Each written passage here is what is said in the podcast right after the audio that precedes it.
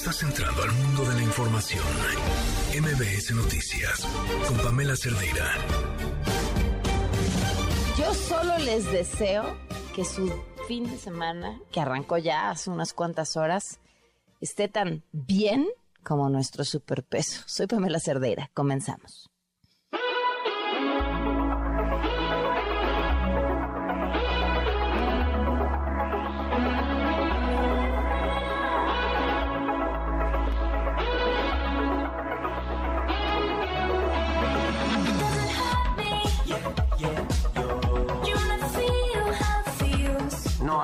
Ninguna afectación a los procesos electorales, mucho menos a la democracia. Al contrario, es para que haya jueces, consejeros, incorruptibles y que no cuesten tanto los aparatos burocráticos, que no sucedan estas cosas. Yo ni sabía quién era el señor Jacobo, uno de los mandamás que gana más que yo, lleva 30 años en el INE. Es del grupo de Woldenberg. Imagínense en cuántos fraudes ha participado. Y todavía se atreve a enfrentar una reforma que es en beneficio de elecciones limpias, pero forman parte de estos grupos que le servían al régimen para legitimar sus fechorías. Y para eso, pues les pagaban muy bien y les pagan. ¿Ustedes creen que no podríamos llegar a un acuerdo con los del Consejo del INE o con los del Tribunal Electoral o con los del Poder Judicial? Claro, pero no queremos transar, queremos transformar. La reforma electoral ha sido objeto de una serie de ataques, de una estrategia claramente diseñada desde las oposiciones, construida a base de falsedades. No es cierto que se le quiten facultades al Instituto Nacional Electoral o al Tribunal Electoral. No hay, como dicen algunos trasnochados, un despido de aproximadamente 8.000 trabajadores. Serían 1.200 vocales de las juntas auxiliares que eso sí dejarán su cargo quienes formen parte del servicio profesional electoral deberán ser reubicados. Señalan falsamente que se pone en riesgo la jornada electoral. El plan B, que finalmente fue publicado este 2 de marzo, dinamita al INE, al INE de las y los ciudadanos. El plan B determinó el cese inmediato de una persona en específico con nombre y apellido, Edmundo Jacobo Molina. Tal es el temor al profesionalismo, capacidad, dedicación, integridad y rectitud de un servidor público ejemplar, que el primer efecto de la reforma, incluso antes de entrar en vigor, es destituir inconstitucionalmente a quien ha sido por 14 años secretario ejecutivo de este instituto y que estoy seguro pronto retomará esa función. Esa primera medida vulnera además de manera burda y grosera la autonomía constitucional del INE y la facultad exclusiva y expresa de su Consejo General, mandatada por la Constitución, para designar a la persona titular de la Secretaría Ejecutiva. De las 531 personas aspirantes que cumplieron con los requisitos constitucionales y legales y que por lo tanto pasan a la segunda fase, de las cuales 164 se identificaron como mujeres. 358 como hombres, 5 como personas no binarias, una como mujer trans y 3 no especificadas. Pero en ese lance incurren en otra ilegalidad tan grande como una catedral. Se trata de una ley ad hominem contra una persona con un destinatario. Se les pasó por alto nada más y nada menos que las leyes deben ser abstractas, generales e impersonales. Así, el legislador, por orden del gobierno, viola los principios elementales del derecho. Pero así es, ni hablar, la actuación de quienes hoy detentan el poder creen que ser autoridad es ser autoritario. Edmundo es lo contrario, es uno de los rostros y de los ejemplos de la autoridad democrática y ceñida a la norma. Invitamos a todos los ministros de la Corte a que se apeguen a la legalidad. Son flagrantes las violaciones a la Constitución. No tengo ninguna duda que este ejercicio pervertido y regresivo no va a pasar en la Corte.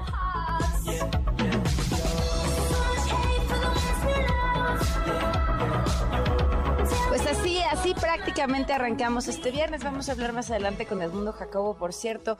No sabe el presidente quién es. Bueno, pues ustedes que nos están escuchando, si tienen su credencial de elector a la mano y quieren saber quién es este hombre de quien han estado escuchando a lo largo de todo el día, que pareciera fuera la primera consigna del plan B, correrlo, destituirlo, que lleva tantos años trabajando en el Instituto Nacional Electoral, que el presidente no sabía quién era, saquen su credencial de elector y vean de quién es la firma que ahí tienen. Vamos a una pausa y volvemos.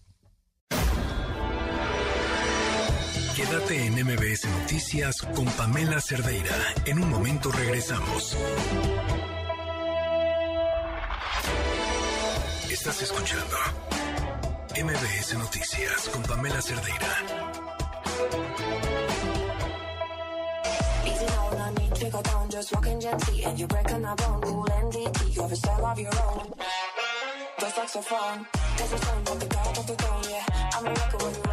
Siete de la noche con 18 minutos. Gracias. Un abrazo a todas las personas que nos escuchan desde el tráfico. Este, continuamos con un montón de información el día de hoy. De verdad que, eh, qué clase de qué clase de viernes es este y nada más es el inicio de cómo se van a estar poniendo eh, las cosas a lo largo de este año, calentando para el 2024. Mal, mal, mal, mal en Matamoros este viernes, enfrentamientos armados que llevaron a la suspensión de clases y un llamado a la población a no salir de casa. En la línea está con toda la información José Alfredo Licea, corresponsal de MBC Noticias. Cuéntanos, José Alfredo, buenas tardes. ¿Y cómo están ya? Muy buena tarde, Pamela. Muy buena tarde al auditorio. Efectivamente, como lo comentas, fue eh, un día, un viernes eh, de enfrentamientos en la ciudad de Matamoros, Tamaulipas frontera con Estados Unidos de Norteamérica. Comentarte que, como bien lo decías, eh, los enfrentamientos llevaron a que se suspendieran las clases en todos los niveles en el turno vespertino y es que las situaciones de riesgo se dieron poco después del mediodía. De acuerdo a la Secretaría de Seguridad Pública Estatal, en menos de una hora se registraron al menos dos enfrentamientos entre personas civiles no identificadas dijo la Secretaría de Seguridad Pública de Tamaulipas que lamentaba la pérdida de vidas humanas y también eh, pues lesionados. Eh, se está corroborando la exactitud de las bajas, eh, comentó en ese comunicado de prensa. Extraoficialmente se sabe que en el primer enfrentamiento que ocurrió en la calle Primera con Lauro Villar, una mujer que caminaba por el sitio quedó en medio del fuego cruzado y perdió la vida. Es una mujer civil ajena a estos hechos. Otras dos personas que se encontraron en una peluquería, también de manera extraoficial, trasciende que habrían perdido la vida luego de que delincuentes atacaran en este eh, comercio.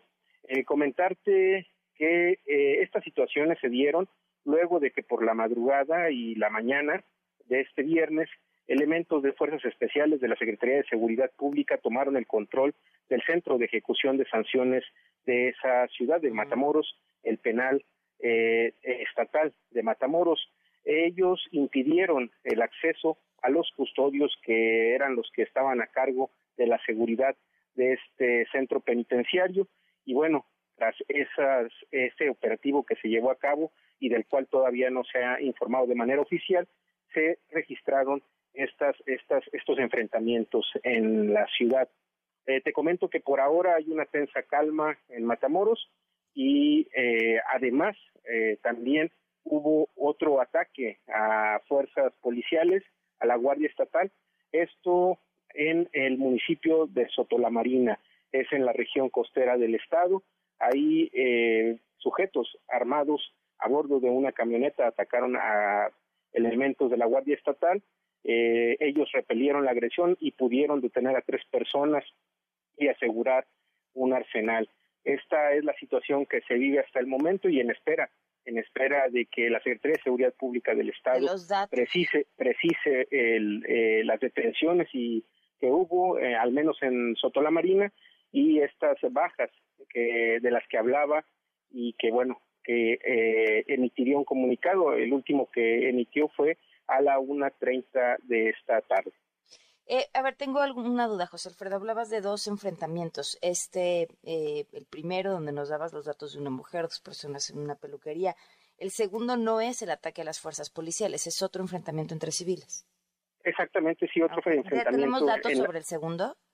Eh, no, no hay mayor información, solamente, bueno, quedaron de precisar las bajas, pero hablan de al menos entre los dos enfrentamientos que se dieron en Matamoros habría al menos tres civiles eh, ajenos a los hechos que habrían perdido la vida, además que otros más habrían quedado lesionados. Y esto después del operativo tendría relación con el operativo que se dio, la, que tomaron el control fuerzas especiales desde la Secretaría de Seguridad Pública Estatal del penal de Matamoros, Tamaulipas. Bueno, pues gracias, José Alfredo, estamos al tanto. Muy buena tarde y estamos, estamos a la orden. Gracias a mediodía, media tarde, mientras escuchábamos esta información y empezaban a circular los videos, la cancelación de las clases en el turno vespertino, pensaba qué simbólico es que cierren las aulas. Entonces es el futuro que estamos construyendo. El consulado de Estados Unidos emitió una alerta a sus empleados y ciudadanos en la ciudad de Matamoros luego que se diera a conocer esta información. Según la embajada, se recomienda evitar la zona hasta nuevo aviso y recordó que Tamaulipas está clasificado con el nivel 4 de riesgo. También en Tamaulipas, familiares de los jóvenes asesinados por elementos del ejército se reunieron con la Secretaría de Gobernación y en el encuentro afirmaron que no buscan indemnización, sino el compromiso de una investigación de fondo. Los cuatro militares que fueron vinculados a proceso por estos hechos ingresaron la madrugada este viernes a prisión en el campo militar 1A. No se descarta que en los próximos días haya más detenciones a otros elementos. Y seguimos en Tamaulipas. Se cumplió un año de la muerte de Pedro Carrizales, el Mijis, exdiputado local de San Luis Potosí. En este marco, su esposa Miriam Martínez se presentó en la representación del Estado de Tamaulipas en la Ciudad de México y dijo que no hay avances en la investigación y pidió al gobernador local, Américo Villarreal, que apoye para esclarecer este caso y seguramente, pues si un año no hay, no habrá. En otros temas, la consejera del INE, Carla Humphrey, quien pues buscaba participar para poder ser la siguiente eh, consejera presidenta del Instituto Nacional Electoral, eh, parecía que había las condiciones legales para que así lo hiciera. Incluso hace semanas alguien del público lo preguntó por qué si están buscando que sea una mujer y hay consejeras, las que actualmente son consejeras, no podrían participar para ser consejeras presidentas. Bueno, pues quedó fuera. Angélica Melín, te escuchamos. Buenas noches. Hola, buenas noches. Qué gusto saludarte. También saludos a los amigos de la que está aplicando el Comité de Espérame, Angélica, no te escuchamos bien. Vamos a, buscar eh, una mejor forma de comunicarnos para que nos cuentes bien esta historia y podamos escucharte bien. Mientras tanto, les sigo platicando. Por otro lado, el INE avaló el nombramiento de Roberto Heiche Cardiel como encargado de despacho de la Secretaría Ejecutiva. Este plan B involucraba la sustitución pues prácticamente inmediata de Edmundo Jacobo y, mucho, mucho se ha dicho de él el día de hoy, vamos a hablar más adelante con él, por cierto, es la voz de Lorenzo Córdoba.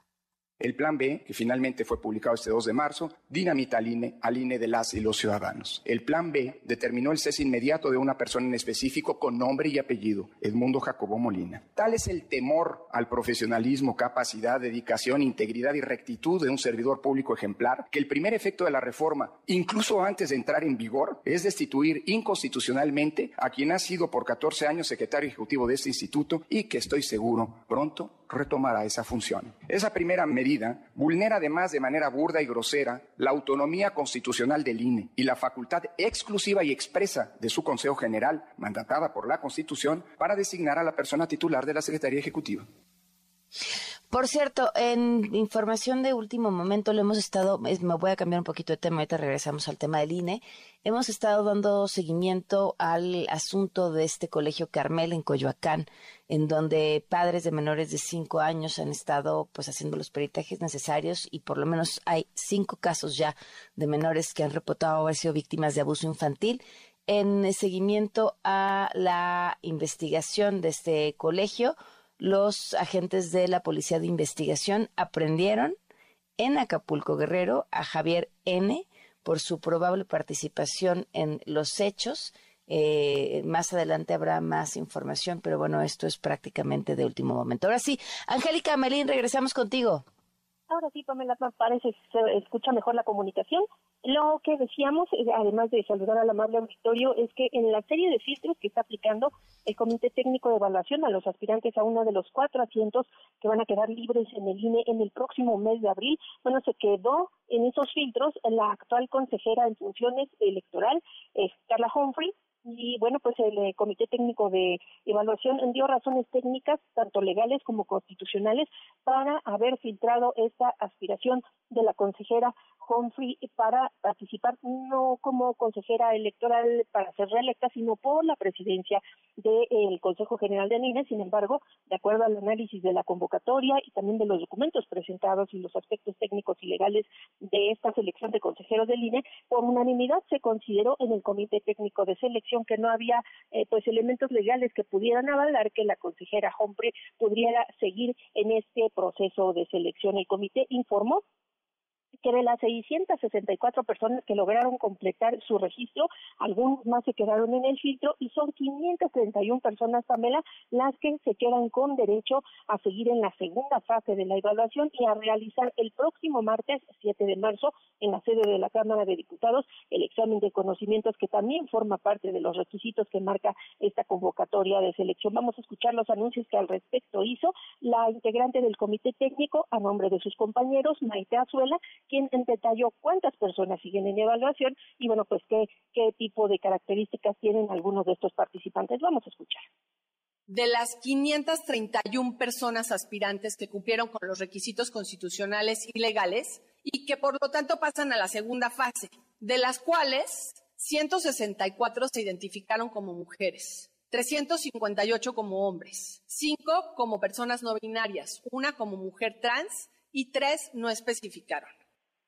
Estas son las personas que pasan a la siguiente fase de la evaluación, van a rendir un examen de conocimientos en materia constitucional, electoral, en derechos humanos y en materia de gobierno. Entre las personas que se quedaron al filo de esta evaluación que hizo el Comité Técnico precisamente de evaluación fue, decíamos, la consejera en funciones en el INE, Carla Humphrey, y eh, bueno, pues la propia integrante del Comité Técnico señaló cuáles fueron las razones que llevaron a filtrar esta participación, este registro que hizo la consejera Humphrey Jordan para poder participar como aspirante a presidenta del INE. Vamos a escuchar. Lo que incluye a las personas aspirantes que hoy son consejeros electorales en el INE en funciones o que fungieron como tales a partir de la reforma del 2014. Esta decisión fue tomada por unanimidad de los votantes de este comité. No pueden ser elegidos por segunda ocasión para ocupar un cargo en el Consejo General del INE, ya que esto consistiría en una reelección y además ocuparían el cargo por más de los nueve años que se establecen en la Constitución. Esa fue la explicación técnica que dieron los integrantes del comité técnico para filtrar esa inscripción en el proceso de selección. Otras 32 personas no pudieron cumplir con la entrega de algunos otros documentos, como su ensayo eh, de presentación, la exposición de motivos para eh, pues, postularse a un puesto en el Instituto Nacional Electoral. Otras tres personas quedaron excluidas de la selección a no cubrir la edad del requisito de tener al menos cinco años de haber obtenido su título de licenciatura para poder aspirar y un contendiente más, bueno, pues no pudo cumplir con la entrega completa de los documentos que se eh, ordenó en, eh, como parte de la convocatoria en este proceso de selección. Así han quedado filtrados los integrantes de esta convocatoria, de los participantes en esta convocatoria, 531 personas, deberán presentarse examen el próximo martes en el Pleno de San Lázaro por el número de personas que se presentarán en la Cámara de Diputados. Y bueno, pues seguirá avanzando este filtro en los eh, procesos, en el proceso de selección de aspirantes al INE y con estos 551 eh, contendientes o personas registradas que han cumplido con la primera fase de la evaluación. Así las cosas de San Lázaro, Pamela. Muchísimas gracias, pues estaremos al tanto, Angélica. Buenas noches. Hasta luego. Volamos una pausa. Quédate en MBS Noticias con Pamela Cerdeira. En un momento regresamos. Estás escuchando MBS Noticias con Pamela Cerdeira.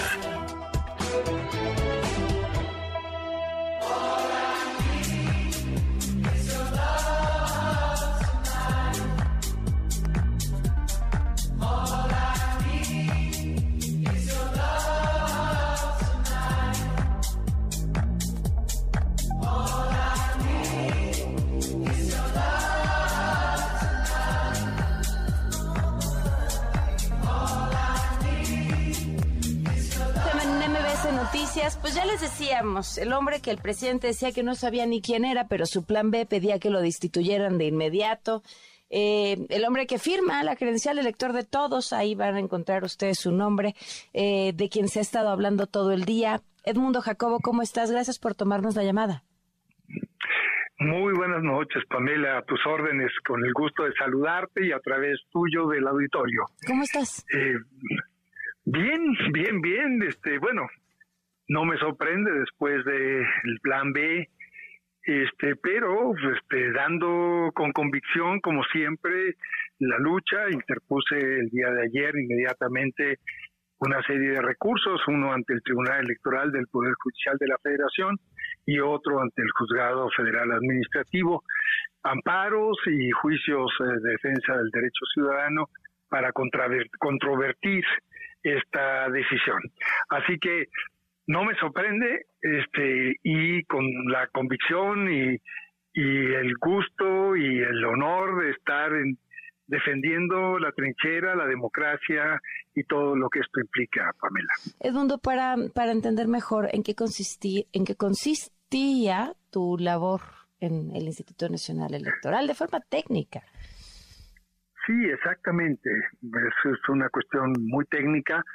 Eh, como estaba la ley antes del Plan B, al secretario ejecutivo le corresponde o le correspondía todas las labores de coordinación justo de la parte de operación del instituto, de la administración del instituto, por lo que hace a las oficinas centrales de la institución, es decir, aquellas oficinas que coordinan todas las labores a nivel nacional, direcciones ejecutivas, unidades técnicas, pero también la operación de todas las oficinas que llamamos desconcentradas, es decir, las 32 oficinas, que una por cada estado del país, y las 300 oficinas, una por cada distrito electoral en que se divide el país. Es decir, todas aquellas oficinas que el INE despliega en el país para muchas tareas. Obviamente la más importante, organizar las elecciones, pero también lo que tiene que ver con la producción de la credencial del elector, como tú bien lo mencionaste en la introducción,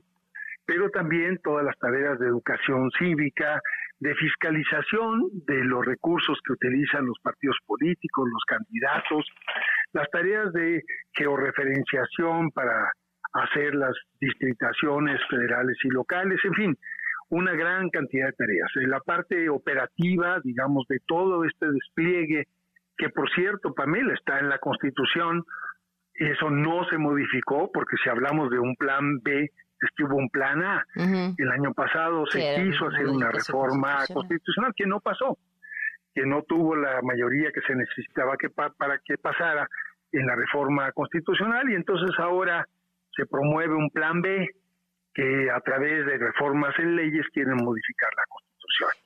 La Secretaría Ejecutiva, sí, dime, adelante, Pamela, te escucho. ¿Cuáles eran los criterios para tu selección y eventual, eh, ahora sí que reelección o permanencia en este cargo? Claro, eso es una pregunta muy importante y gracias por hacerla. Mira, eh, la Constitución señala que el secretario ejecutivo es nombrado por el Consejo General del Instituto. Es decir, no es una función que tenga a su cargo la designación de la Cámara de Diputados.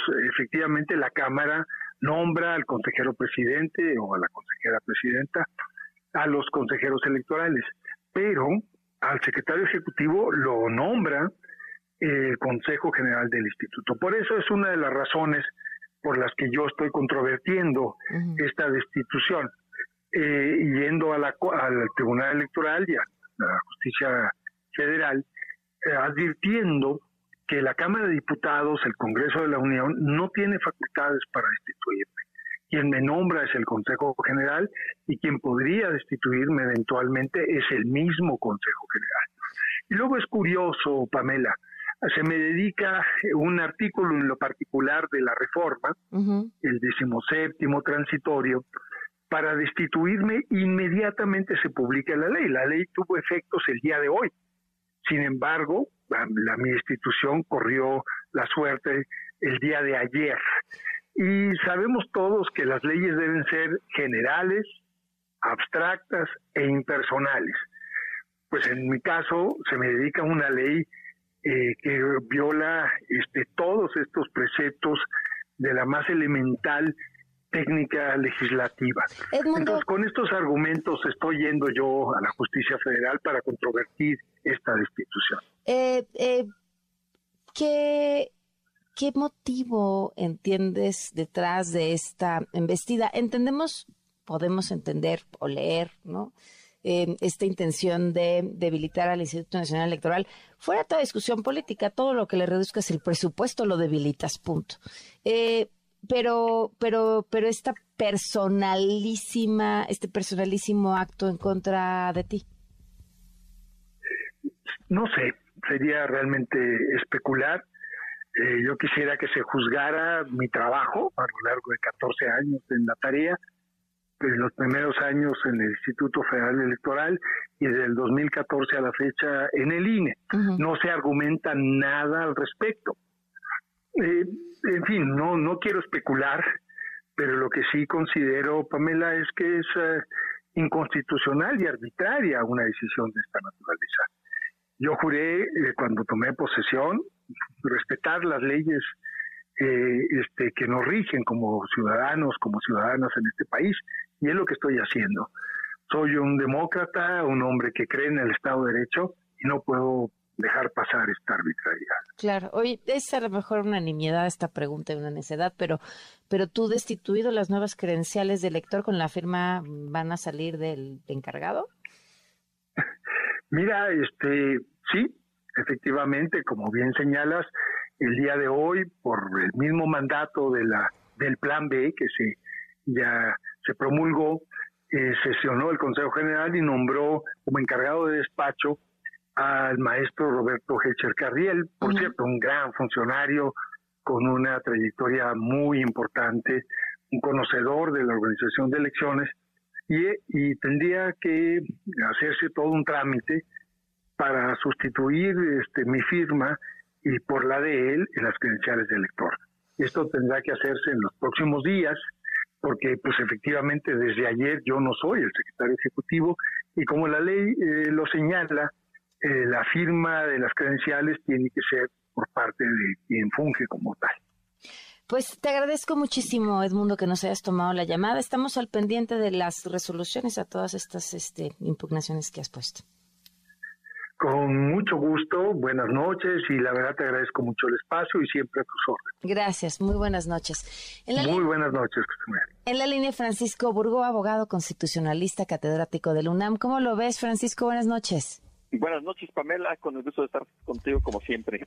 Cuéntanos, ¿ves posible que la Suprema Corte de Justicia frene esto? Desde el, desde el punto de vista legal, no el político.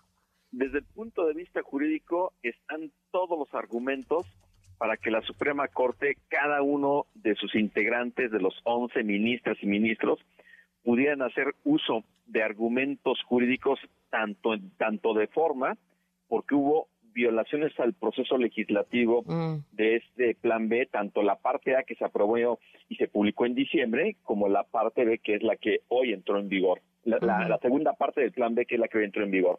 Entonces, hay argumentos jurídicos para que desde la forma la Suprema Corte pudiera declarar la invalidez. Pero si la forma, la Corte dice que estuvo bien, bueno, vámonos al fondo.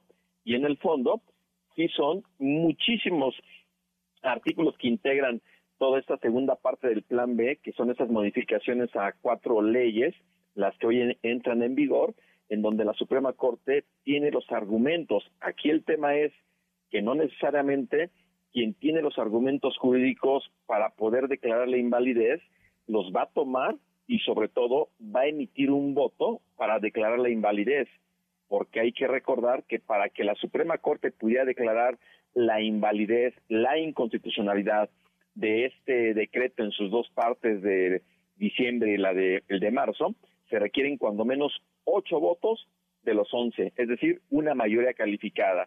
Oye, a ver, a, mí en términos banales este, de la vida diaria, cuando uno sigue de cerca las resoluciones de la Suprema Corte, es a veces como cuando estás este, tratando de eh, educar a un niño que le dices, tienes opción A y opción B, ¿no? Y voltean y te dicen, ah, yo quiero la C.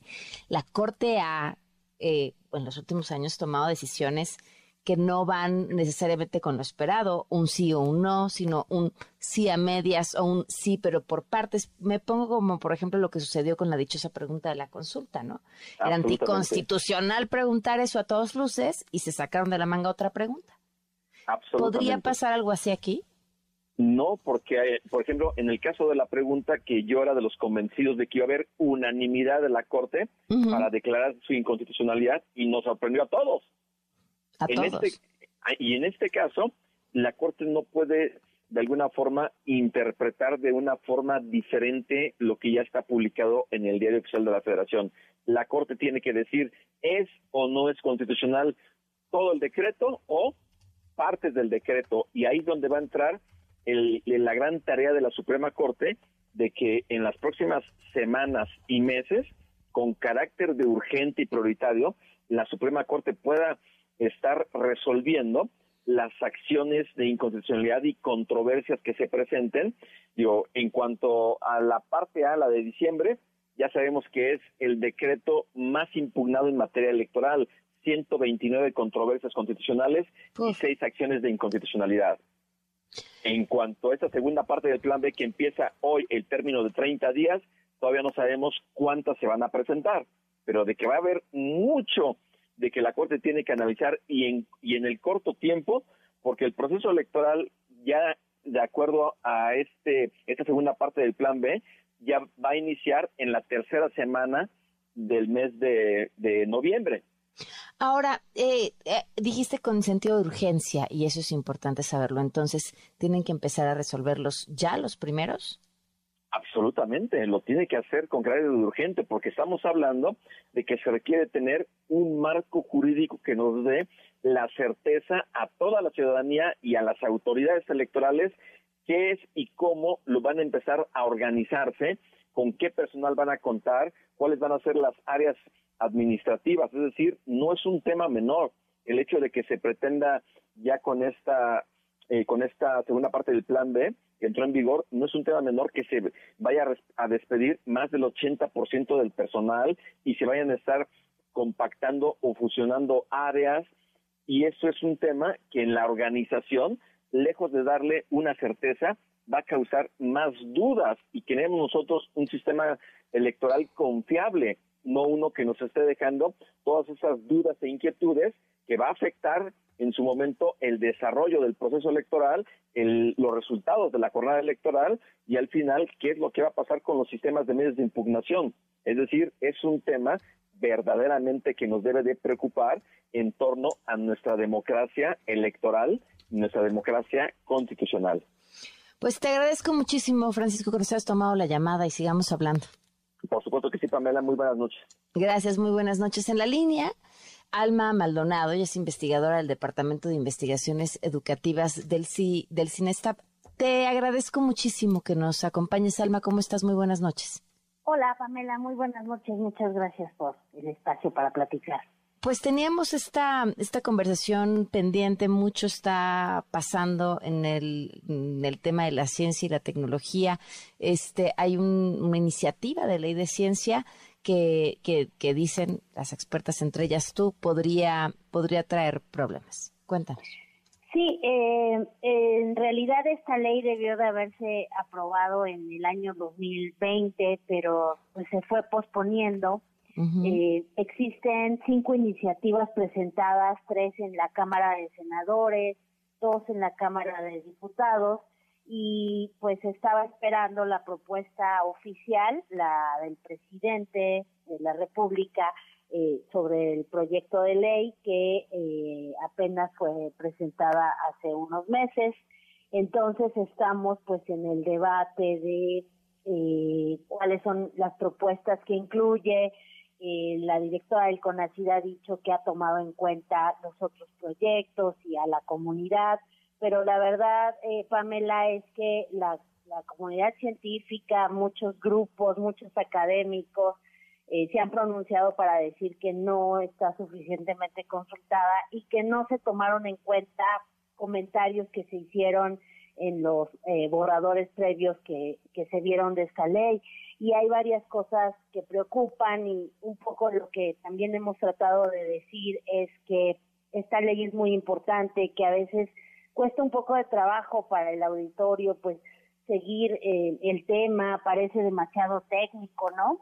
Pero la verdad es que están en juego cosas como la libertad académica o la libertad intelectual que deben de prevalecer en el trabajo que hacemos los académicos. ¿Por, eh, ¿por qué, Alma? ¿Cuál es el, espíritu de esta ley que pone en riesgo esta libertad?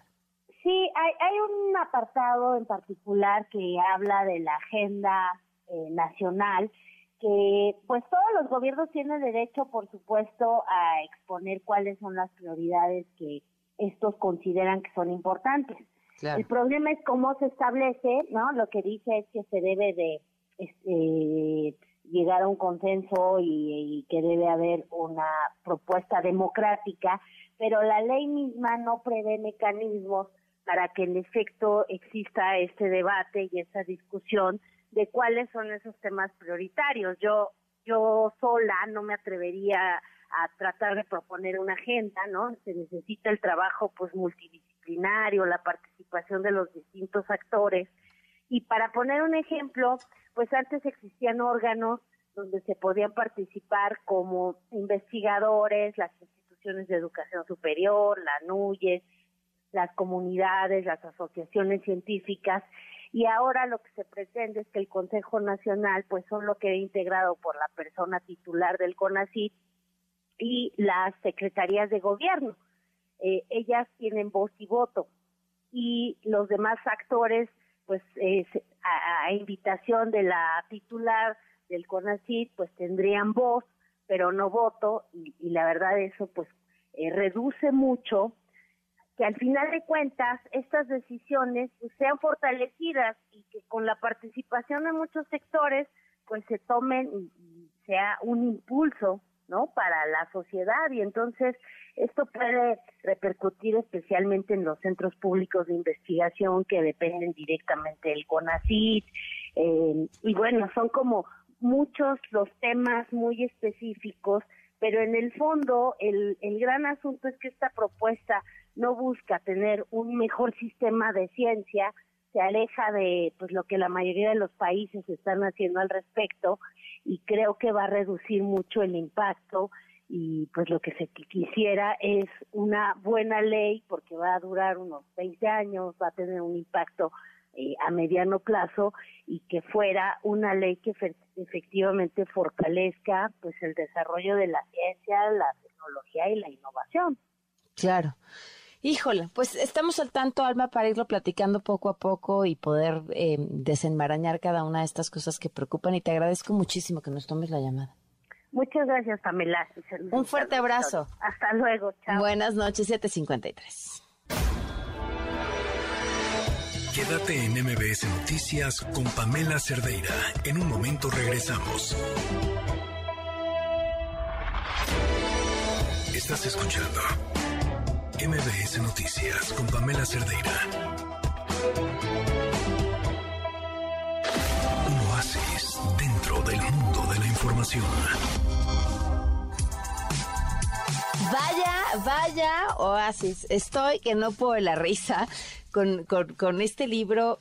Híjole, es que, es que no sé qué decir. Miren, sería para nuestra sección, este, parece broma, pero, parece broma, pero es verdad, parece broma, pero es noticia, parece broma, pero sucedió en México. Se llama Morenadas.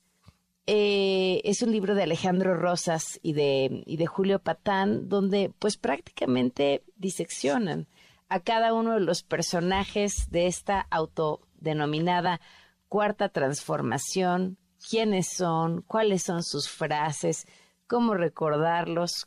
El, el híjole, el cuadro de honor este, me dan ganas de llorar. En la línea están, por supuesto, Alejandro Rosas y Julio Patán. Alejandro, ¿cómo estás? Buenas noches. ¿Qué tal, Pamela? Buenas noches. Muchas gracias por la invitación. Y yo pensé que ibas a decir, ese, libro está muy bueno para las mentiras de la semana, pero no, ese creo que es en la mañanera. Eh, sí, exactamente. Y, además aquí no hay ninguna mentira. Lo que me gustaría es que fueran mentiras, pero es nuestra realidad. Julio, ¿cómo estás? Querida Pamela, ¿cómo estás? Muchas gracias por la invitación. Aquí andamos. Oigan, a ver, con tanto material, porque eso sí no podemos negar que es un grupo de personas que, que dan para un montón de material. Eh, ¿qué, ¿Qué es lo, lo más increíble, y yo me atrevería a decir que el secretario de Salud, eh, que recopilaron en este libro, si tuvieran que seleccionar algo del, de lo más absurdo, este, ¿qué elegirían? Híjole, es una gran pregunta. Mira, yo así por lo pronto, para empezar el libro creo que ya está rebasado, así que se vuelve en un buen testimonio de los primeros cuatro años de gobierno y todo este tipo de cosas absurdas e insólitas que parecerían ser de novela, pero que son de la vida real por ejemplo, yo, yo, este, eh, lo, que, por ejemplo, a mí me gusta mucho el playlist de eh, la presidencia y que además lo subió eh, Jesús Ramírez y está en Spotify. Entonces, no me lo sabía. Todo lo que se ha escuchado en, en, el Palacio Nacional, incluyendo ya también a Chicoche, que es un gran rescate que hizo nuestro presidente. Mm, ok. ¿Alguna otra cosa mientras busco el playlist de la presidencia? Yo, por ejemplo, ah, bueno, eh, para mí eh, otra cosa que es, porque ahí sí lo, me metí hasta, hasta, digamos, hasta la cocina.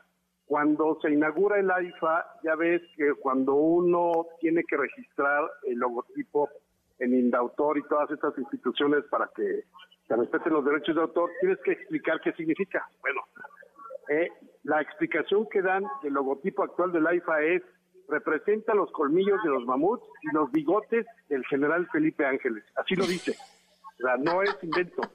Así que cada vez que vayan a la IFA y vean el logotipo, piensen en los bigotes de mi general Ángeles. Oye, Gerardo Fernández Noroña pidiendo mandanuts, un secretario de salud diciendo a mis nietos no los vacuno, eh, es, o sea, eh, y todo esto se genera alrededor de un personaje que, que, creo que sí coincido con, con muchos de los aquí retratados, se repite pocas veces en la historia, porque genera una serie de seguidores como si se tratara de un eh, Mesías. Pues, a ver, ¿puedo empezar por hablar del doctor Alcocer? Sí, por favor, date, ah, date, Julio. Pues, a ver, es que ahorita estabas preguntando, ¿quién es el más es una palabra que no habíamos usado antes, pero la habrá usado ahorita. El más freak. Bueno, el doctor Alcocer. A ver, si me permites, Pamela. A ver, la mayor parte de las personas que están alrededor de la cuarta transformación, o una parte importante, no tenían mucho que perder, ¿sí? Ok. O sea, tampoco había así unos currículums que tú dijeras, wow, ¿no? Bueno, a ver, espérame. A Hugo, Hugo López Gatel, tú le preguntabas al principio de la pandemia a a cualquier médico y te decían, es un tipo respetable. Bueno, sí, así es. Ahora, ese sí, ese sí perdió. Ya se investigó bastantito, pues, se acababa convirtiendo en un doctor malísimo. Hoy salió el doctor López Gatel diciendo unas necedades brutales, ¿no? Brutales no, yo no me arrepiento de nada de lo que pasó con la pandemia, etcétera. Bueno, se murieron 750 mil personas. Sí, no, es, no, es una, cosa menor, ¿no? Pero fíjate que al final de cuentas López Gatel ya había sido despedido en el sexenio de Calderón, ¿no? Con la, con la pandemia de influenza y todas estas cosas. O sea, ya sabíamos, o deberíamos haber sabido que era medio, pues medio animal, perdón, perdón la expresión, ¿no? Pero el doctor Alcocer tenía un prestigio. Es decir, era un doctor con unos grados académicos, ¿no? Era una referencia y etcétera. Y pues básicamente acabó diciendo que si te da COVID, que te pongas Vipa por Sí, bueno, sí está, sí está fuerte. A mí me parece, Pamela, que es la representación de lo que produce un régimen como este. O sea, es, es como la, el deterioro de la imagen de casi quien sea. Te lo digo porque Gatel, mm, a ver, ahí te va. Cuando empezó el rollo del, del COVID, varias amigas mías decían que era súper sexy, se hubieran casado con él, y etcétera. La verdad. No voy a decir nombres, si me permites, porque también... Por favor, no les hagas eso a tus amigas, van a dejar de serlo. No, pues no, no, no, la mitad eso, es más eso, importante que la eso no se repite, claro. Bueno, pero varias. Oye, decían, oye, el doctor Gatel. Yo decía, bueno, pues... Tiene lo pues era el teto del Colegio Madrid, pero lo que ustedes quieran, pues, ¿no? Sea... No, bueno, sal- salía, ¿te acuerdas? Salió hasta retratado en una revista, de estas, claro. de sociales, era el, eh, sí, el, el soltero cotizado, eh, Ah. porque, porque parecía el salvador de la pandemia, un tipo que parecía tenía una gran habilidad para comunicar. Claro. Oye, Pamela, pero fíjate, eh, ya ves que nosotros llevamos ya varia- va- varios años haciendo cosas bizarras. Sí. Empezamos con México Bizarro 1 y 2, luego Pandemia Bizarra, y nosotros pretendíamos hacer un tercer volumen de México Bizarro, pero de pronto nos dimos cuenta que este gobierno hizo de lo bizarro una forma de gobierno o una forma de ejercer el poder. Entonces, por eso es México Bizarro presenta morenadas. Ya hicimos, digamos, encontramos que era sinónimo ser bizarro con, con, con lo la morenada y encontramos unas cosas que ahí están, no hay ninguna mentira, desde Liz Vilchis, No, pasando no. por Bartlett, pasando por López Gatel, pasando por el Rocío Nale, por Álvarez Bulla, por el propio presidente, desde luego Claudia Sheinbaum con su reinterpretación de la historia y su necedad de el árbol de la noche feliz, y ya ves que siembra un agüehuete, y entonces ya es el árbol de la noche triste de Claudia Sheinbaum, y luego este le quita el nombre a las calles, entonces, o sea, verdaderamente son cosas, eh, bueno, te digo que ya ahorita estamos rebasados. El aluche tendría que entrar en un segundo volumen. O esta escena que es como de pueblo bicicletero, como de las películas mexicanas muy buenas de los años 70 que hablaban como de una crítica social. El presidente con 10 miembros de su gabinete recibiendo a un avión de DHL. O sea, Claro. eso, es, eh, eh, eso es México bizarro y morenada al mismo tiempo. Oigan, tienen unas páginas dedicadas a, a los chocolates del bienestar también. Sí, sí. Oigan, a ver, Alejandro, con esta visión de historiador, eh, ¿a dónde vamos? O sea, porque esto, bueno, nos reímos porque no podemos estar llorando todo el día. Eh, y pues ya qué, ¿no? Es lo que hay, por lo menos es lo que nos queda estos próximos años. Después vendrá otro gobierno, del mismo o no partido, ya veremos. Pero, pero tú, pues, si pudieras hacer un zoom out y ver la historia de este país eh, a, a lo largo de los años, si todo es cíclico, ¿qué sigue? No, fíjate que yo creo que aquí, eh, si podíamos decir que veníamos en un continuo histórico por la manera de ejercer el poder, de gobernar, yo creo que aquí se rompió. Eh, Evidentemente, como historiador necesitas guardar muchos años, yo creo que cuando menos una o dos generaciones antes de hacer el análisis profesional histórico como se debe. Pero jugando un poco, digamos, a futurear, yo creo que este sexenio va a pasar a la historia como un sexenio, así como en su momento se leyó quizá la era de Santana, el presidente que de pronto pone impuestos por el número de perros o de nodrizas o de ventanas, o que le hace un, un sepelio a su, a su pierna cuando la pierde en una batalla. Yo creo que así como en el siglo XIX fue Santana, yo creo que a la larga vamos a ver este sexenio con todo este tipo de, de situaciones eh, increíbles y absurdas, lo vamos a ver como, eh, como si no se repitiera, porque son condiciones muy distintas, pero de a esa magnitud de cosas que uno diría, ¿en serio pasó esto? ¿En serio tienen un avión presidencial que lo han rifado, que lo quisieron hacer salón de fiestas y que no ha podido dejar de generar gastos para el gobierno? O sea, eh, No, bueno, el, presidente hablando en la cumbre del clima diciendo, bueno, primero hablando acerca de las inversiones en, en, en- en refinerías y luego diciendo el avión, tenemos un avión que ya rifamos y ahora lo vamos a vender. Eh, palabras textuales, ¿no? O bueno, eh, Pamela, hemos visto, por ejemplo, en la Asamblea General, aquella vez que Khrushchev se quitó el zapato y golpeó para callar al público y demás. Este, aquí, en la Asamblea General, obviamente por Zoom, el presidente, orgulloso por la anécdota de que los papás de Benito Mussolini le pusieron Benito Sí, en honor sí, a Juárez. O sea, sí, ese tipo de cosas son increíbles. Y Sí. bueno, lo que nosotros pretendimos, Julio y yo, no me dejará mentir, es que nosotros creemos que el humor es una manera de resistir también y de criticar. Por eso el, el tono del libro es eh, de una es fársico, es de ironía, es de humor negro. Eh, Julio, desde, desde el otro lado, desde los micrófonos, desde la pluma también, eh, pues todo el tiempo estás, se están tomando decisiones en todos los espacios noticiosos de qué contar. Em, ¿Qué pasa cuando tienes esta especialidad para este ojo clínico que además, pues contándolo tanto tiempo, lo detectas con mayor facilidad y que dices ya, ah, yo recuerdo con Peña que uno decía, ya hasta da pe, o sea, ya había chistes, errores, pifias, que ya no, ya no eran chistos porque ya eran muchas y ya daban hasta pena contarlas. Este, aquí, con tantas cosas que suceden, unas que tienen el clarísimo objetivo de distraer y otras pues son parte de su encanto, ¿cómo lo vives?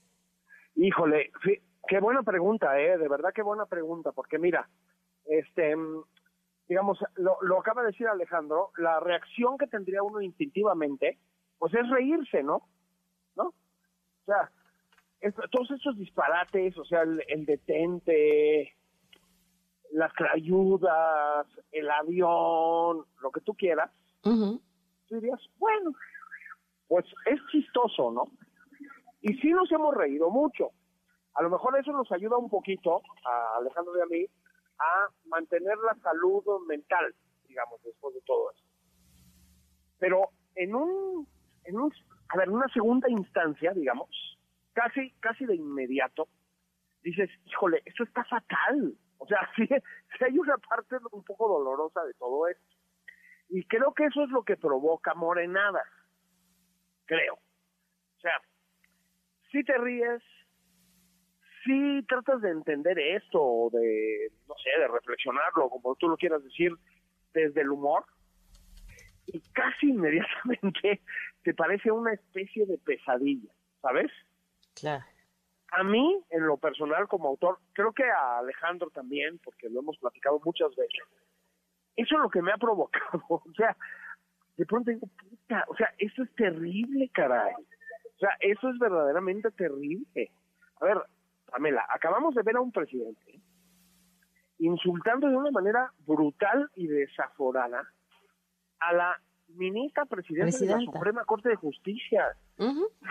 Creo que no nos hemos dado cuenta, o no sé, espero que sí, creo que no nos hemos dado cuenta de lo que eso implica. O sea, es una barbaridad. Donald Trump, Pamela, no se atrevió a hacer una cosa parecida. Y ojalá que tomemos conciencia de esto. Donald Trump no se atrevió a insultar al titular de la Suprema Corte de Justicia. Es una barbaridad, es una locura. Entonces yo de pronto escucho eso y digo, ¿cómo me acerco a eso desde el humor, no? Que es un poco lo que dices tú. ¡Puta! Pues realmente no lo sé. Sí, no, estoy es un reto. de que se pueda, ¿no? Ahora, sí hay que tratar, ¿eh? No, no, no me estoy poniendo dramático ni nada. No, no, no, y, el, y el humor, que por cierto aquí lo encuentran, este, aunque, aunque los protagonistas pues son humoristas involuntarios, eh, lo encuentran por montones. Pues no se pierdan Morenadas de Alejandro Rosas y de Julio Patán. Les agradezco muchísimo, de verdad, a los dos haber platicado. Nos faltó tiempo, caray. Pues cuando quieras otra vez, querida Pamela, muchas gracias. gracias por el espacio. Gracias, un fuerte abrazo. Vamos a una pausa. Quédate en MBS Noticias con Pamela Cerdeira. En un momento regresamos. Estás escuchando MBS Noticias con Pamela Cerdeira. Pues les estábamos comentando en la hora anterior sobre este tema de la consejera Carla Humphrey, que prácticamente el comité encargado de revisar los perfiles le dijo que no podía participar para ser eh, consejera presidenta. Ella dijo que va a impugnar la decisión ante el Tribunal Electoral y bueno, veremos qué sucede en eso. Mientras tanto, Dante Delgado interpuso una acción de inconstitucionalidad en contra del PAN, Plan B. Invitamos a todos los ministros de la Corte a que se apeguen a la legalidad. Son flagrantes las violaciones a la Constitución. No tengo ninguna duda que este ejercicio pervertido y regresivo no va a pasar en la Corte. Y el presidente descartó que este plan vaya en contra de los derechos de la ciudadanía. Se trastocaron derechos de los ciudadanos. No, no, no, no, no, al contrario. Con la reforma electoral, esta, se da más garantías a los ciudadanos que su voto va a ser respetado. Al no estar Jacobo, ya es una garantía. Todos ellos no tienen vocación democrática. ¿Hay más intervención del gobierno en esta reforma? No hay nada. ¿No es la Secretaría de Relaciones Exteriores quien va a avalar la lista nominal? Puede ser, pero nosotros somos demócratas. Fuimos víctimas de los fraudes electorales y sería una incongruencia que actuáramos como lo hizo Fox, un traidor a la democracia. Los módulos de atención ciudadana van a estar dentro de oficinas gubernamentales. Sí, está en la ley, es una propuesta. Si eso se considera que no debe de hacerse, se modifica. Es que el Poder Judicial lo puede hacer. Dice, este artículo lo invalido, pero no significa invalidar la ley prosperan los actos de inconstitucionalidad en la Suprema Corte? No sabemos, pueden prosperar porque pues, la Corte está, ay, nanita, es un poder plagado de corrupción. Esto, esto que le preguntan al presidente me parece súper pertinente y sus respuestas hay que ponerles atención. Esto que dice, ah, puede ser, no puede ser, ahí está, ¿no? En efecto. Y, ah, pero sí, la, la, Secretaría de Relaciones Exteriores tendrá la mano en eso, pero nosotros somos los buenos, nosotros no vamos a hacer mal uso de ello. Sí, pero ellos no van a estar toda la vida, ¿o sí? Supongando, suponiendo, perdón, suponiendo y concediendo, y concediendo que eso fuera cierto, que a ningún político hay que concederle eso, ¿por qué entonces? ¿Por qué entonces no se sostiene su discurso? Eh, muy importante. El, el presidente minimizó el día de hoy las amenazas en contra de la ministra presidenta de la Corte, Norma Piña. No es menor. No puede ser considerado un asunto menor. Vamos a platicar de esto más a fondo la próxima semana, porque saben que lo que tiene que ver con violencia, lo que tiene que ver con el discurso violento desde el discurso, desde el poder, nos importa a todos. Son las 8 con 17. Una vuelta al mundo del deporte. El marcador de Rosa Covarrubias en MBS Noticias. Rosy, buenas noches, ¿cómo estás? Pan, ¿cómo estás? Buenas noches. Arrancó ya la jornada 10 del fútbol mexicano. Recordar que para ingresar a los inmuebles ya se tiene que utilizar el Fan ID.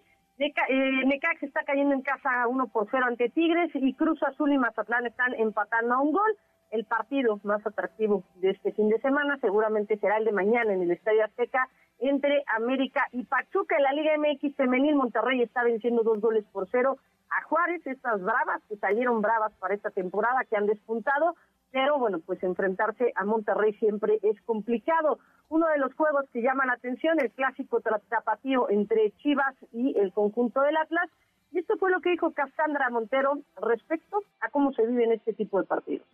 Creo que no, no hay favoritos, a veces las estadísticas pues sí están y te respaldan, pero al final de cuentas un clásico siempre se juega el orgullo, los colores, los colores de la ciudad como ya lo mencioné. Eh, Chivas obviamente va, lo va a defender como hasta ahora que no solamente pues decir que son las estadísticas, sino demostrarlo en la cancha. Y pues también obviamente para que sea un buen espectáculo para la gente, la afición, que se lo merece, ellos son los, primeros en, pues en disfrutar esto, más que es un buen día, domingo, 5 de la tarde, vaya, o sea, es espectacular. Y pues nada, o sea, nosotros pondremos nuestro ingrediente extra que es jugar un clásico con mucho orgullo y pues que lo disfruten mucho. Tigres enfrentará a León y otro de los partidos atractivos, Pachuca en contra del América, esto el lunes a las 7 de la noche. En temas que tienen que ver con la Fórmula 1, ya arrancó en forma la temporada 2023. El día de hoy con las prácticas libres, Checo Pérez, el más veloz en la primera, y por la tarde Fernando Alonso sorprendió llevándose el mejor tiempo de la segunda práctica en Bahrein. Checo fue tercero por la tarde, pero bueno, pues marca una pauta el próximo domingo a las nueve de la mañana el Gran Premio de Bahrein. Ya con esto se da pues el banderazo de salida de la Fórmula 1. Y en temas que tienen que ver con deporte mexicano, este fin de semana arranca la temporada 2023 de la LSA, de la Liga de Fútbol Americano Profesional. Platicamos con Alejandro Jaimes respecto a cómo pinta esta temporada y esto nos dijo tenemos un número histórico de equipos, 10 equipos, y bueno, pues por consecuencia un número histórico de partidos vamos a tener, vamos a, elegimos tener el, sistema de competencia round robin, lo cual nos arroja pues de entrada nueve partidos para cada uno. Hicimos un clásico regional de manera intencional para que cada equipo tuviera 10 partidos de temporada, 5 de local y 5 de visita. Y bueno, pues van a ser 50 partidos de temporada regular, mirando que todo esté listo para que podamos tener pues la mejor temporada en la historia de la LFA. Eh, el único juego que buscamos que sí se diera en esta primera jornada es el de los campeones. ¿Y por qué lo quisimos hacer así? Bueno, pues simplemente también para, para tener desde el principio ya quitarnos ese estigma, ¿no? De, de, de, lo que era o no era fan. Reds como Rojos quedó campeón, Fundidores queda campeón del FA y bueno, pues será ese juego, yo lo digo más que el del campeón de campeones, como dicen algunos, pues es como del morbo, ¿no? y seguramente será el juego del morbo, fin de semana de mucho tenis en México, abierto de Monterrey, el día de mañana las semifinales entre Bekic y Shuli, la China, Caroline García también ya avanzó a las semifinales, está a la espera de rival que saldrá de la belga Elise Mertens o la italiana Elizabeth Cucciaretto, hoy se enfrentan a las 8.20 de la noche, y en el abierto mexicano de tenis, Paul Fritz se están enfrentando, y más al rato la otra semifinal, Rum contra Minor, y bueno, pues el día de mañana ya la final del abierto mexicano de tenis. Pam, la información deportiva. Oye, Rosy, te, recomiendo que te quedes con nosotros. Este, tenemos una entrevista con alguien que seguramente amas, igual que yo, con Diana Flores. Sí, hay que escucharla porque la verdad es que es una mujer, más allá del talento que tiene nato para jugar fútbol americano, que es fútbol flag, bueno, pues no por nada es la embajadora del NFL para impulsar este deporte a nivel global, Pam. No, hombre, una, una historia este súper inspiradora y sí, como dice, además una tipaza. Muchísimas gracias, Rosy, un abrazo. Buenas noches, Pam, un fuerte abrazo. Buenas noches, 822.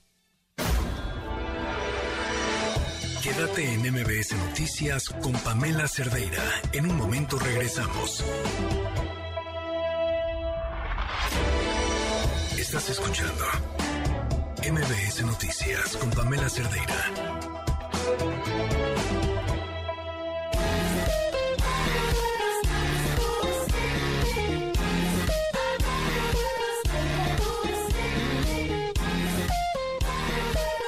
Son las 8 con 24 minutos, continuamos en MBS Noticias y le agradezco muchísimo, muchísimo que nos acompañe en, en la línea a Mauricio Huesca, consejero del Instituto Electoral de la Ciudad de México. ¿Cómo estás? Muy buenas noches.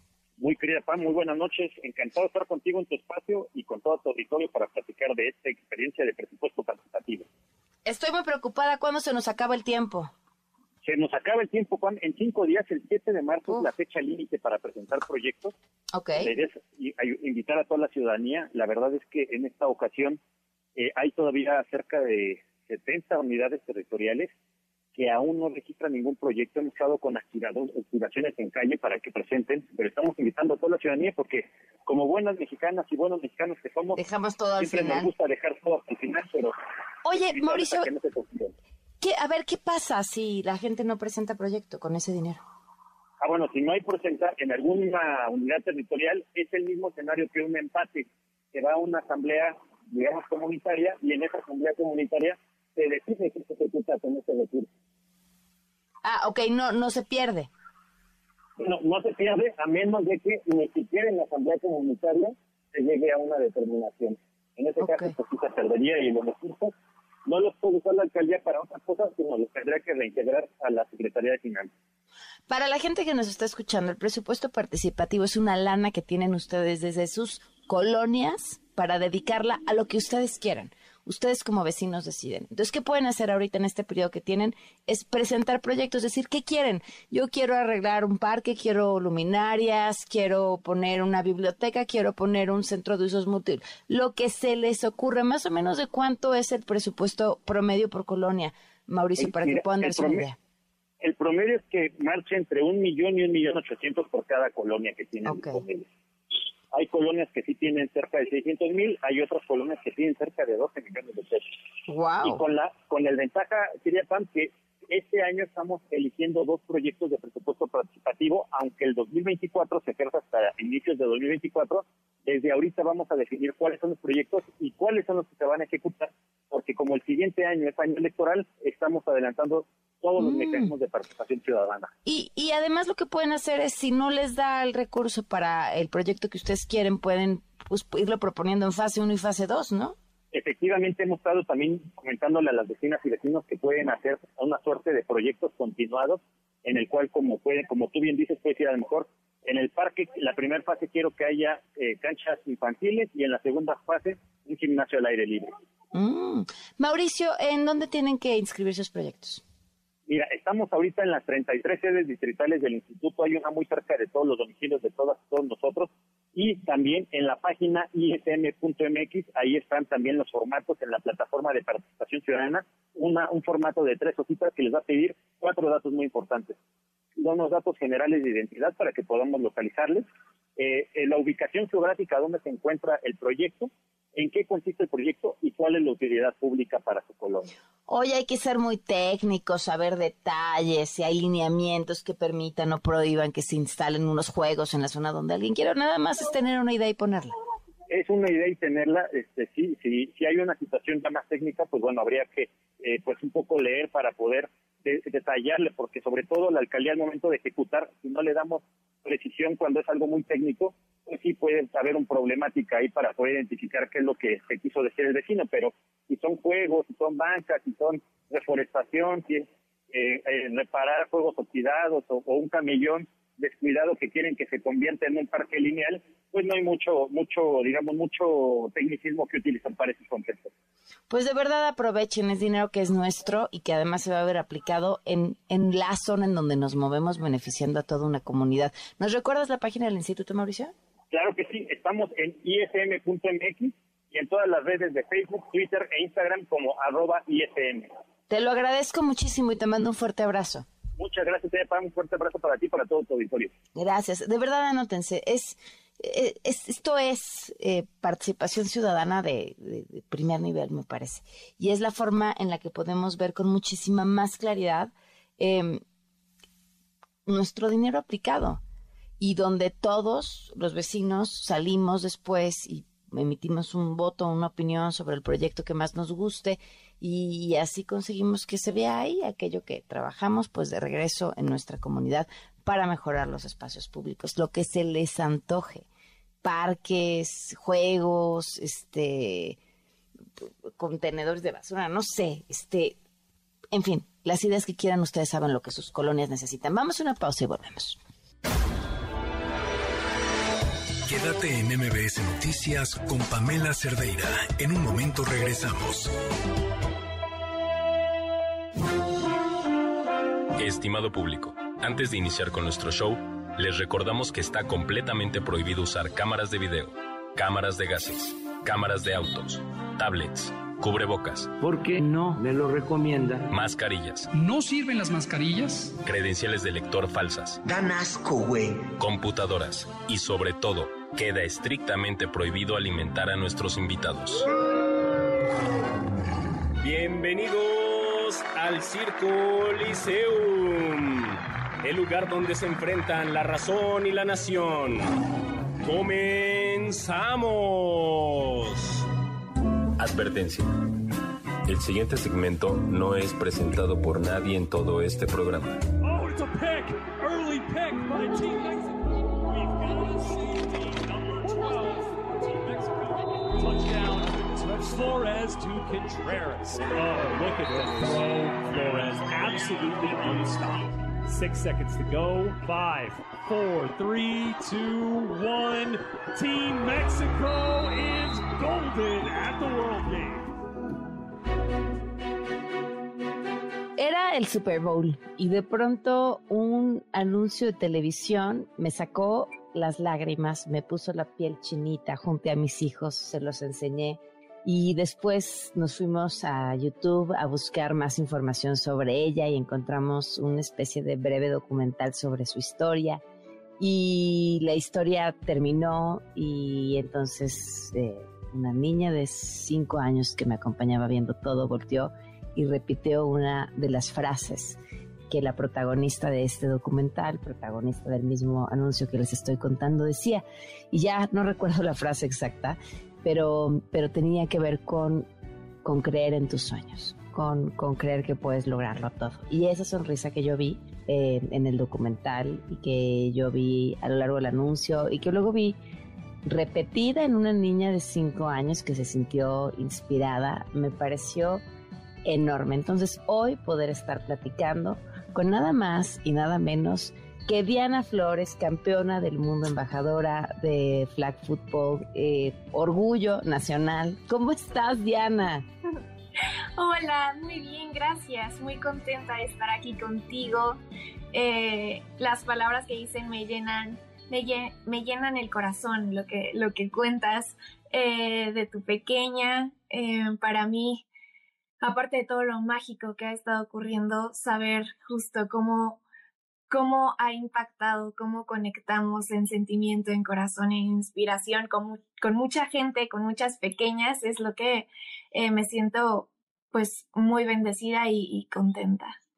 Uno no va por la vida pensando que están sucediendo cosas mágicas, uno va persiguiendo lo que cree que le gusta o lo que es correcto, en tu caso el deporte, para lo que desde muy chiquita mostraste ser muy buena. ¿En qué momento empezó la magia? Wow, bueno, empezó muy pequeña. Empecé a jugar flag fútbol a los ocho años, em, cuando todavía el deporte no era muy conocido en, en México. Em, todavía era como muy visto como un deporte para niños, entonces no era común que las niñas practicaran flag. Empecé por mi papá. Mi papá jugó fútbol americano, entonces él fue quien me eh, presentó a todo este mundo del fútbol americano. Y pues bueno, desde entonces, 17 años después, ha sido un camino bastante interesante, lleno de muchas experiencias lindas, también de muchos retos. Eh, me ha tocado en muchas ocasiones romper con, con barreras, barreras de la vida, desde retos de, de género, desde tocarme jugar con, con equipos de puros niños, siendo la única niña, porque pues bueno, era la manera de seguir jugando desde empezar a jugar con niñas más grandes, yo tendría 8, y jugaba con niñas de 15, 16, 17 años, porque bueno, no teníamos categorías infantiles en ese entonces. Eh, desde ser la primera y única jugadora latina extranjera en jugar un nacional de NFL Flag en Estados Unidos en 2012. Eh, entonces, pues bueno, ha sido un camino interesante pero hoy me llena de alegría ver cómo todas estas puertas se han ido abriendo, como hoy hay más niñas, niños jugando juntos, eh, tenemos niñas y niños desde cinco años ya jugando flag fútbol, entonces, pues bueno, muy agradecida por, por todo el trayecto y en donde estamos ahora. A ver, dices, tenía que jugar a los ocho años con, con niñas de 15, pero también eras, eh, no solamente porque no tenías eh, niñas de tu edad con quienes jugar, porque no había niñas jugando, pero también porque eras suficientemente talentosa para que te pusieran a jugar con las de 15. Tienes un talento extraordinario. pues realmente creo que... Eres una escapista. Empezó como una combinación de las dos, realmente. Cuando empecé no había niñas de mi edad, no había una categoría para mí. También tuve mucho el apoyo de mi entrenador en ese momento, de mis papás. Nunca hubo límites, nunca hubo un no puedes, un con cuidado, un estás muy pequeña. Siempre fue todo lo contrario, siempre fue estas palabras de mis papás de eres poderosa, de si puedes, este, inténtala una vez más. Entonces, pues bueno, eso también yo creo que me ayudó muchísimo desde muy pequeña, esta parte de la seguridad en mí, eh, como niña, como mujer, como atleta, y pues bueno, confianza y hasta hoy ser lo que soy. Oye, ¿tienes hermanos? Sí, tengo dos más chicos. Ah, Una hermana. pobre de ellos si les robabas algo, jamás lo recuperaban. Bueno, si les quitabas algo, robarse oye horrible. Siempre hemos sido muy unidos los tres, mis dos hermanos y yo, mi hermana Monse, mi hermano Jaime, eh, me han acompañado en este camino desde muy pequeña. Les tocó básicamente crecer en un campo, eh, porque la hermana tenía que entrenar, ¿no? Entonces ellos me acompañaban desde muy chiquitos. Recuerdo verlos hacer sus tareas de la primaria, ¿sabes? O, o kinder incluso en, en el campo mientras yo terminaba de entrenar. Entonces, pues bueno, también es algo que agradezco muchísimo su amor, su compañía y también su apoyo. ¿En qué momento das este gran salto, Diana, de, de, de, seguir entrenando, de decir, bueno, pues no hay, no hay lugar para mí, pero voy al que, al que le sigue porque es donde hay, es donde puedo y alcanzo a estar al nivel? ¿Qué pasa después? Pues bueno, empiezo muy chica, jugando en categorías más grandes. Eh, después, a los 14, 15, fue cuando empecé a jugar eh, con niños NFL Flag eh, aquí en México. Eh, siendo la única niña. Después me fui a Estados Unidos a jugar, me invitó una selección de Pensilvania a jugar el campeonato nacional de NFL Flag en Estados Unidos. Entonces jugué en ese momento sí en mi categoría con niñas de 14, 15 años y a la par jugando también en categorías de under 17 con niños, porque en ese momento para niñas solo había hasta los 15 años, literal. Entonces, si querías ir jugando, bueno, te tocaba entrar un poco al, al varonil, ¿no? Em, después de, este periodo, regreso a México y fue cuando eh, logro entrar a mi primera selección nacional a los 16 años. Entonces, también en ese momento, yo siendo la jugadora más chica de la selección mexicana, eh, y pues bueno, de todo el mundial prácticamente también. Eh, fue un reto pues bastante interesante, mucho aprendizaje. Fue en Grosseto, Italia, 2014 en ese momento y en ese momento también empieza mi trayectoria en la selección nacional. Desde entonces, pues bueno, llevo nueve años representando a México en cuatro mundiales, 2014, luego 2016 Miami, en donde ganamos medalla de bronce, 2018 Panamá, 2021 Israel, en donde ganamos medalla de plata, y más recientemente World Games, en donde obtuvimos medalla de oro en 2022. Vamos a una pausa y volvemos. Diana Flores, quarterback. Make sure you see the medal. Fresh off the World Games Championship. Superstar quarterback Diana Flores. La mejor quarterback del mundo. Es determinante. Diana's a, a world champion. I'm Jill Biden. I'm here in Mexico City with the incredible Diana Flores. Estás escuchando MBS Noticias con Pamela Cerdeira cuéntame, dijiste cuando empezaste a platicar que has tenido que sortear muchas barreras. Una de ellas, sin duda, pues que no había tu categoría. Dos, ¿qué pasa cuando es cuando cuando una una niña o una mujer entra a una categoría varonil porque no hay en su categoría? ¿Cómo eres recibida en los grupos? ¿Qué sucede ahí? ¿Y a qué otras barreras te refieres? Fue una experiencia bastante eh, linda, hoy puedo decir, de también mucho aprendizaje, esta parte de empezar a jugar con, niños, siendo la única niña. En ese momento fue muy curioso también porque en México no existían eh, femenil de NFL Flag. Entonces, en ese entonces, me acuerdo que pusieron una regla que decía más o menos, si agregas a una niña a tu equipo, tienes la oportunidad de agregar a un niño más. Entonces era algo así como un, no sé, aliciente, como casi casi un premio, ¿no? De que si incluyes a una niña, puedes agregar a, un jugador más a tu roster. Que bueno, hoy no le encuentro mucho sentido, no me encanta, pero bueno, así, así básicamente es. Sí, es una acción afirmativa muy rara, ¿no? Es como te pagamos por ser Sí, sí, sí pero te pagamos, este, sí, sí, sí, sí, el, fondo, el fondo de la medida es extraña, pero funcionó. Pero, pues bueno, así se abre como que esta, esta ventanita, ¿no? Por la que yo entro. Entonces, eh, fue un proceso interesante porque justo ahí me di cuenta cómo existen, creo que hoy un poco menos que antes, pero existen eh, como estos paradigmas o justamente barreras de, de, género, ¿no? En donde yo entro al equipo y debo decir que desde el principio me recibieron bien, ¿no? O sea, eh, bienvenida, bla, bla, pero tú empiezas a notar que realmente tal vez estás, pero no confían en ti. Desde los jugadores, desde los coaches, es como que este típico, ah, bueno, la niña, ¿no? O, ah, bueno, ella está de chocolate. Eh, entonces, eh, son cosas, también te empiezas a dar cuenta de muy chica que no, pues no te dicen verbalmente, pero se sienten, ¿no? Es, es, eh, se sienten, se ven, se notan. Entonces, este proceso justo de pues de empezarme a ganar la confianza de mis, compañeros de equipo, la confianza de mis coaches. Pasamos, creo que como equipo, por un proceso de, bueno, es la niña de chocolate, a, ay, es la niña y sí compite, a, ah, es la niña, no, ¿cómo va a estar aquí? Entonces, o sea, ¿cómo, cómo va a jugar ella y no yo? ¿Cómo va a ser mejor que yo en algo? Entonces, este proceso también de, de ahora sí tener que enfrentarte en el campo al tú por tú y no importa si eres niño, si soy niña, nos vamos a aventar un tiro, casi, casi, ¿no? Este, pasando eso, llegó un punto de respeto, que yo creo que para mí ha sido la enseñanza y la experiencia más linda, de respeto mutuo, de decir, eh, sí es Diana, sí es niña, pero es, es de mi equipo, es mi compañera, ¿no? Y de orgullo también de, de, de estar juntos y el equipo que, que, que formamos en ese entonces, ¿no? Eh, recuerdo mucho llegar a otros partidos eh, contra otros niños de nuestra misma edad y siempre existía desde los coaches de los otros equipos hasta los mismos jugadores como, ay, es una niña, ay, ¿cómo, cómo te anotó la niña?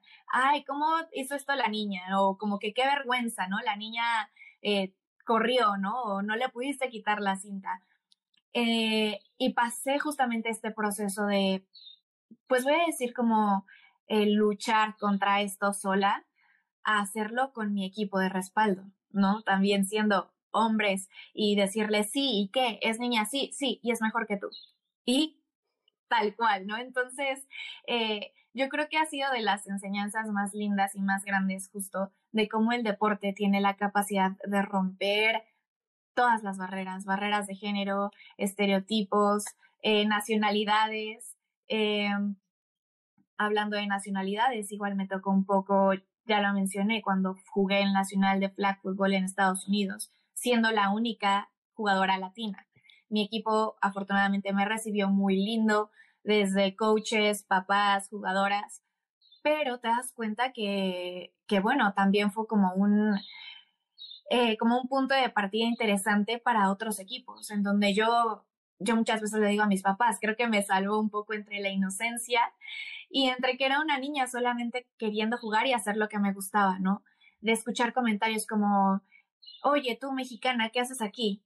O sea, ¿qué haces jugando fútbol americano? Flag football es nuestro deporte. O, ay, la mexicana ya viene. O, ay, este, duro contra la mexicana. ¿Sabes? Ese, ese tipo de comentarios desde de otros equipos, claro, este, o, por, o cuestionando a mis entrenadores, ¿no? ¿Por qué tienen una mexicana en su equipo? eh, si es nuestro deporte. En ese momento yo siendo muy chica, no lo, pues no sé, o sea, no, no, no, para mí solo existía el juego y yo solo iba a jugar y punto. O siendo más grande, bueno, creo que doy un vistazo atrás y es como, wow, no era nada lindo, ¿no? Como que el, el, la razón detrás de todos estos comentarios.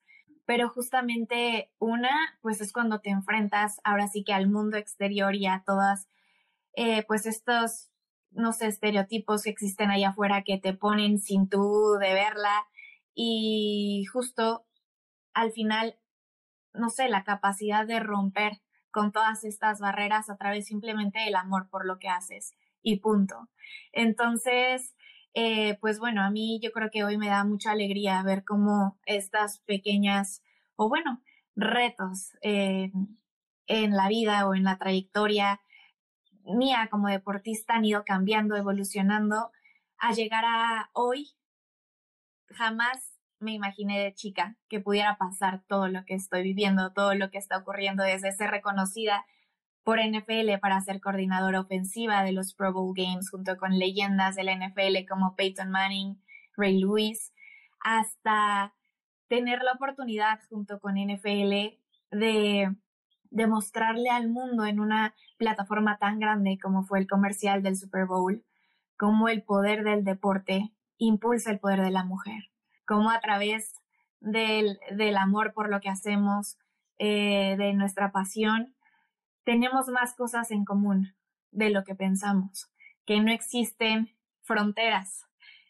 y al final mandar este mensaje de empoderamiento a la mujer, el mensaje de unión, es, es lo que prevalece y, y, pues bueno, me da, me da mucho gusto y estoy orgullosa por lo que hemos logrado hasta ahora, pero mucho más por lo que todo esto va a llegar a ser para las futuras generaciones.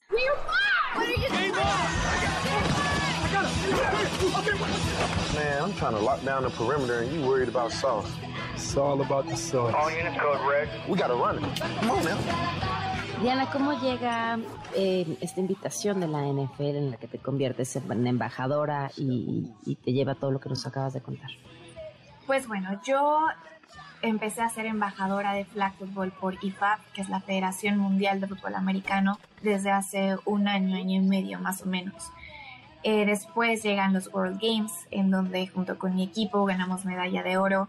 En Birmingham, Alabama, también fue algo histórico, eh, desde la manera en cómo sucedió, con un marcador de 39 a 6 contra Estados Unidos, que eran las actuales campeonas del mundo. Entonces también fue como un parteaguas para nuestro deporte a nivel mundial. Llegamos a establecer nuevos estándares en el flag football en el mundo esta medalla significó más que la medalla en sí misma o esta recompensa para nosotras. Significó también eh, poner una a México en, el mapa hasta arriba, ¿no? En, el ojo del mundo. Eh, y también está, pues está como semillita de ilusión, de esperanza, no solo para, para nuestras niñas y mujeres mexicanas en este deporte, sino también para todo el mundo. Él fue como pues esta demostración del, deporte es para todos, ¿no? Entonces, a partir de esto, me convierto también en embajadora de flag football por NFL. Eh, empiezo a trabajar un poco con ellos, junto con IFAB, fuera del campo, representando a mi deporte. El flag football está en camino a ser un deporte olímpico también para 2028, entonces un poco también en mi rol, eh, pues bueno, he estado involucrada en esa parte. Y así empiezan a unirse, a unirse las piezas un poco. Después sale el anuncio de que bueno, soy, soy invitada para ser coordinadora ofensiva en, el Pro Bowl, también algo histórico porque es la primera vez que la NFL eh, toma el flag football para esta, pues para este evento, ¿no? De, estrellas de la NFL. Y después de, que sale esto del Pro Bowl, eh, es cuando me dan la noticia de, oye, queremos, queremos que seas parte del comercial del NFL, queremos ir contigo, eh, bueno, por lo que representas para tu deporte, para la mujer, porque de repente todas las piezas encajan en el mensaje que se quiere que se quiere mandar, ¿no? En el mensaje más grande de empoderamiento, en el mensaje más grande de, de unión justamente entre culturas. Entonces, así recibo la noticia. Para mí en ese momento, claro que algo grandísimo. Jamás yo creo que en la vida pensé que, esto pudiera llegar a ser. Y pues bueno, el que se hiciera realidad al momento de estar ahí ya grabando, una experiencia increíble, compartir con todas estas personas eh, también pues motivadas y con, con este objetivo de, de, hacer grande el, mensaje detrás del comercial. Jugadores del NFL, mujeres asombrosas, Aaron Andrews, Billie Jean King, eh, entonces, bueno, algo increíble.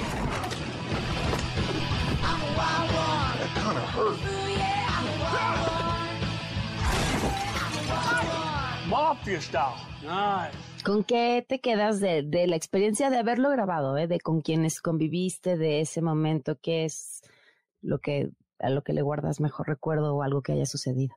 Wow, eh, creo que fue una experiencia bastante linda, muy divertida también. Eh, hubo mucha acción, mucha risa entre, entre todos los que grabamos cada escena detrás de cámaras. Eh, yo creo que las experiencias que me llevó muy marcadas en el corazón fue haber conocido a Billie Jean King. Billie Jean King es una leyenda eh, para, primero para su deporte, el tenis, pero también para, para la mujer en el deporte. Es una mujer que, que ha eh, impulsado mucho este mensaje de empoderamiento a la mujer, de, equidad de género en el mundo, ya dentro y fuera del deporte. Entonces, pues bueno, para mí fue un honor poderla, poderla conocer, poder intercambiar eh, ideas con ella, mensajes con ella. Una anécdota rápida que sucedió, yo la conozco, eh, muy emocionada obviamente por, por, por estar ahí, yo no sabía que iba a estar en el comercial hasta que llegó literalmente a grabar su escena. Entonces, mm, de las primeras cosas se acerca y me felicita por todo lo que está ocurriendo y me pregunta, oye Diana, eres, eres muy chica, tienes 25 años, eh, eres campeona del mundo, está ocurriendo todo esto con NFL, ¿qué quieres hacer? Mi respuesta en ese momento fue, I want to make a change, quiero hacer un cambio.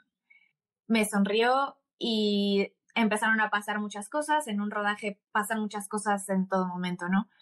Eh, unos minutos después regresa conmigo y solo me vuelve a preguntar, Diana, ¿qué quieres hacer? Mi respuesta fue la misma, quiero hacer un cambio. Me lo preguntó cuatro veces. A la cuarta vez, eh, mi respuesta vuelve a ser la misma, quiero hacer un cambio. Y me sonríe y me da un abrazo y me dice, eso es lo que quería escuchar.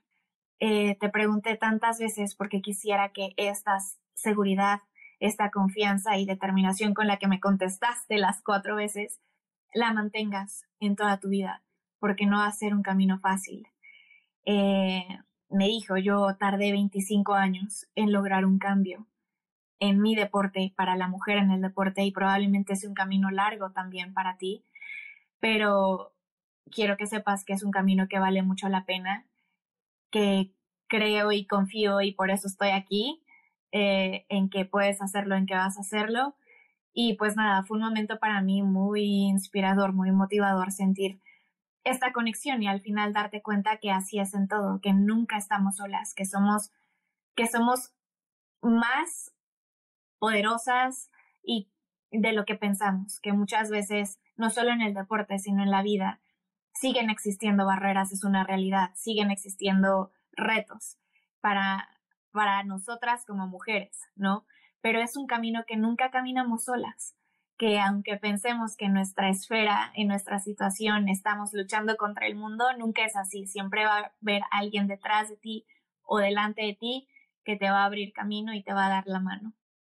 Diana, de verdad qué gusto platicar contigo, qué gusto conocerte. Eh, ya tú quieres hacer un cambio, me parece que ya estás en ello. Eh, de verdad, muchísimas felicidades. Muchísimas gracias y gracias también por, por estar aquí, por compartir el mensaje y, ser parte de, de, este momento en la historia. Soy Pamela Cerdeira, muy buenas noches. Que hace posible lo imposible. El deporte rompe barreras, rompe estereotipos, rompe todo. Estás informado. MBS Noticias con Pamela Cerdeira.